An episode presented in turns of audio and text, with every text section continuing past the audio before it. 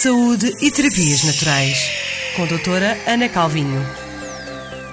Saúde e Terapias Naturais têm o apoio da Clínica Medicina Herbal Árvore da Vida. Para informações ou consultas da especialidade, pode ligar para 914 702 910. Saúde e Terapias Naturais. Bem-vindos à rubrica Saúde e Terapias Naturais com a doutora Ana Calvinho. E hoje vamos falar de aromoterapia. Olá, doutora, muito bom dia. Olá, bom dia. Fale-nos então de aromoterapia. Pronto, a aromoterapia é uma coisa fantástica que eu uso bastante. Também sou aromoterapeuta há bastantes anos e então foi uma coisa que se introduziu na minha vida assim um pouco repentinamente e desde então, todos os dias, faz parte dela. Ou seja, então, a aromoterapia a aromaterapia, historicamente, é usada há mais de 6 mil anos. Os egípcios usavam para embalsamar os corpos, principalmente a, a mirra. Eram usadas pelos romanos e pelos gregos para banhos aromáticos, para purificações de espaços. E o que é a aromaterapia? Exatamente. Ora seja, é uma medicina complementar. Ela usa os óleos essenciais, que são extraídos de plantas, flores, frutos, através de destilação com água, vapores, destilações secas e outros processos. Ora seja, estes óleos contêm vários constituintes químicos que promovem uma melhoria física, mental e espiritual. Nós podemos mudar hum, todo o ambiente de um espaço, de uma casa, simplesmente porque acendemos uns incensozinhos e umas velinhas com um determinado aroma, uh, sem, querer, sem querer estar uh, aqui já a dar dicas mais, mais para a frente, mas, por exemplo, se uma pessoa estiver muito irritada e meter um, uns aromas de camomila, um incenso de camomila, vai se sentir relaxando e uma lavandazinha vai se sentir relaxando sem saber bem porquê. Sim, exatamente. Então, para o próximo passo para casa era isso. Como usar a aromaterapia?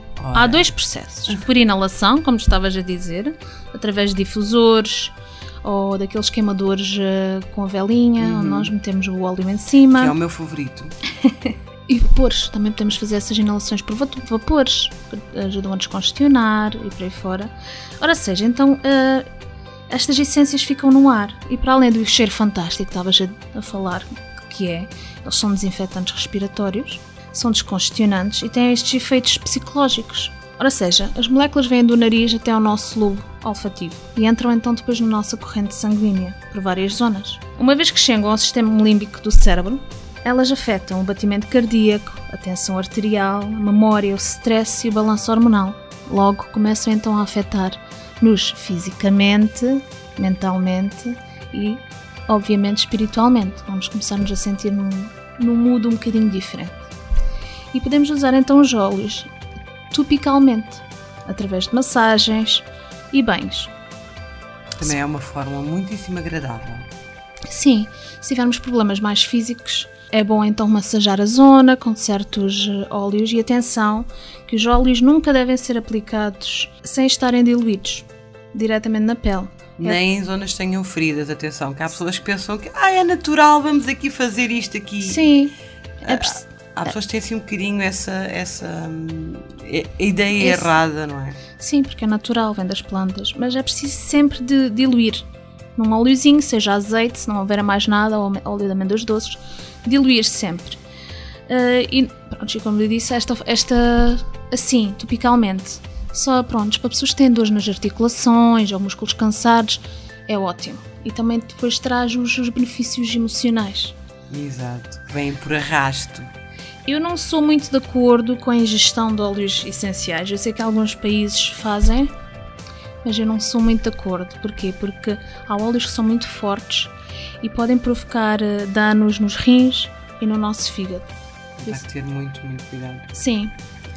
E depois é preciso também falar os riscos, como tu estavas a dizer, porque muitas pessoas têm esse pensamento que é tudo natural, vem das plantas, podemos usar e abusar, mas é preciso pensar que os óleos essenciados, essenciais têm uma concentração de óleos voláteis muito elevada e devem ser tratadas com respeito.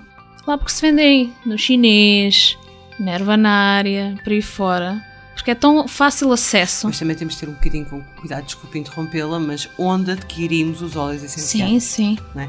Porque agora falou nas ditas lojas do chinês um, e eu já tenho entrado em sítios em que estão uh, por exemplo, velas aromáticas uh, adquiridas em certos sítios e, e, e, vem, a primeira coisa que eu sinto é uma carrada de químicos misturada. Sim, que até dá dor de cabeça. Exatamente, portanto temos de ter um bocadinho também de atenção, porque às vezes dizemos eu não me dou bem com isto, ou para mim isto é horrível, uh, mas não estamos a utilizar o produto correto e da maneira correta. Sim, são óleos deturpados já.